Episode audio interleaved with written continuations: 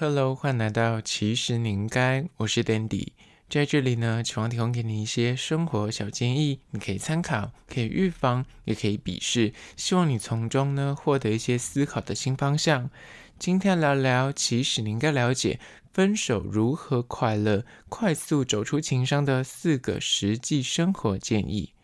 一段感情走到了终点，告别了前任跟旧情，剩下你一个人独自面对这个生活的转变，还有情绪的波动，到底该如何的自我疗愈，然后如何自己救自己？走出这个情商呢？今天就来好好聊聊这个主题。但是在实际的进入主题之前呢，我要来介绍一间位于士林的算是便当店，叫做山东利民。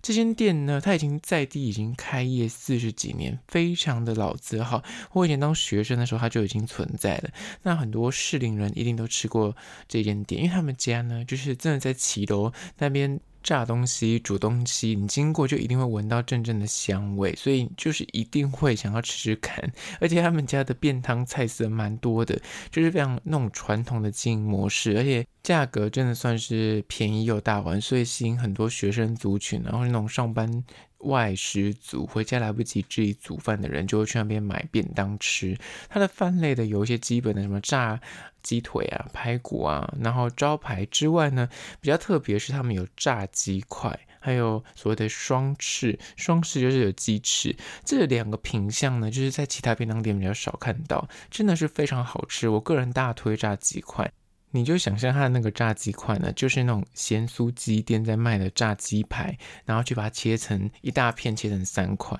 它的那个分量真的是很多，然后里面的肉质也是都很鲜嫩，就是你不会觉得说很柴，或者吃起来你就觉得哦，怎么就是那个肉很薄？不会，它肉是很扎实的，然后每一片都让你吃到那个肉的鲜味，然后跟那个它现炸那个香气，不会有油耗味。那它除了饭类之外，也有牛肉面啊、肉丝面啊。三鲜面，甚至还会有水饺，就是一个你每天去吃，然后因为它配菜每天都会做不一样的，有点像是那种自助餐的经营模式。它的配菜很多，你可以每天选不一样的配菜。那主食也是蛮多可以做变化，就是一个礼拜吃个真的不夸张。三四次是 OK 的，就是你不会觉得哦，我真的是受够这个店，因为它就是配菜可以一直变换，然后主菜你也可以稍微做点改变。那这间叫做山东利民的便当店呢，就在此推荐给你，有经过想要随便吃一个。简单快速，然后又好吃的美食的话呢，这间店是个不错的选择。好了，那相关的资讯呢，我有拍影片会放到 IG，其实你应该请大家去 IG 搜寻，其实你应该按赞追踪起来。我在线动都会放很多有趣的事，所以你一定要追踪才看得到哦。好了，那回到今天的主题，分手如何快乐，快速走出情伤的四个建议。第一个就是呢。你要有意识的去改变你原本这个规律的习惯。在恋爱关系中呢，两个人因为你们交往了，所以你就会培养起那种专属于两个人的相处模式。就是有些人可能睡前会通个电话啊，或视讯啊；休假会去踩点一些美食啊，或者诶爬山啊，或是一起培养一些共同的兴趣嗜好，跟我们看展啊、看电影啊，甚至连你的饮食啊、作息啊，你无形之中就会受到另外一个人的影响。可能另外一个人就特别喜欢吃面，喜欢。吃饭，或者他也不喜欢吃某一个东西，你就会因为对方，你也是有意识的去避开，或者是你就会去寻找他喜欢吃的一些餐厅。那这个东西呢，就是真的是会慢慢的。深入你的生活，你不会有意识到，但直到有一天你们两个一分手，这些习惯就是这个时间点，你原本跟他在一起的时候，你们就哦一起去吃某个食物，休假什么一起去干嘛，或者你们两个在这个时间点可能各自在自己的家里面远距离，但是你们可能就会哎挂睡，就是你要视讯，然后放着，然后各自就睡着，你就会有这个习惯，但分手之后这个人不在了，那那情已逝，人已走。你在这个时间点，就是发现说，哎，我再也不用打电话了，再也不用跟他一起出去玩了，你就会突然有那种怅然若失，就是说，哎，怎么真的这个人就真的从你生活中抽离了？这时候你就要去有意识的调整你的生活的步调跟作息，你要去避开，比方说你就是会那种挂睡，你会每天晚上一定要打电话，然后。开始讯放着，然后这样才能够入眠。那发现说，哎，分手了，再也不需要做这件事情的时候，在这个时刻，你就等下去调整一下你的，比方生活的方法。以前在某个时间，你就是说，哎，差不多咯，该睡咯，你就开始会去，哎，布置啊，或是打电话给他。那每到这个时段，你就会想起这个人。那怎么样避免跟怎样有意识的去做改变呢？就是以前你可能就是睡前，就是你会播个半个小时，在那跟他聊天。那现在这个半小时，你就是要告诉自己，那我就拿来读书。或是来做一些睡前的小运动，来避免你这个空档，你就会无意识去想起对方，想起过往，那这样就可以避免那个所谓的哎触景伤情啊，或是你不要你以前都会固定跟他去某一间餐厅，就最近就尽量不要再去了。在这个刚分手时期，就尽量以不同的活动，或是邀约朋友去做别的事情，来填补这些空闲时刻，避免你不断的深陷在过往的回忆之中。而这是第一点，有意识的去改变你以前那规律的生活，或是恋爱的习惯。接下来第二点就是关于说分手如何快乐、快速走出情伤的方法，就是二。充实自己，硬逼自己多出门，这一点呢，很多真的刚分手的人，就是我，就是什么事情都提不起劲，我谁都不想见。每天只想窝在家里，就是摆烂，然后买醉，不想出门，然后甚至洗澡什么都不想做，就一直在那边滑那个线动，滑过往的那些照片，就是不想社交。但我跟你讲，你越这样子，越难走出那个情伤，因为你就是花太多时间专注于哦，我现在分手了，专注于前任，专注于旧情。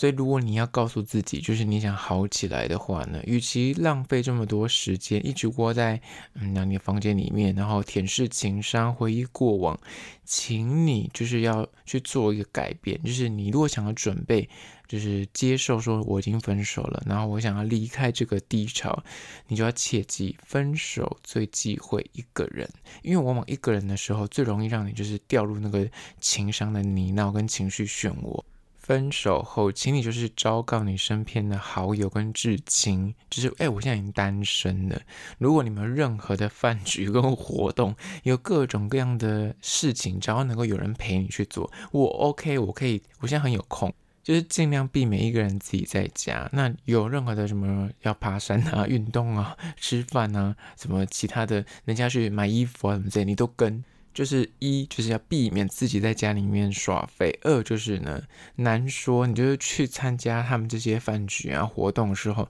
你说不定还会遇到下个对象啊，所以你就会借此就是打开你的社交圈。而这第二点，充实自己，避免自己就一直待在家里面不出门。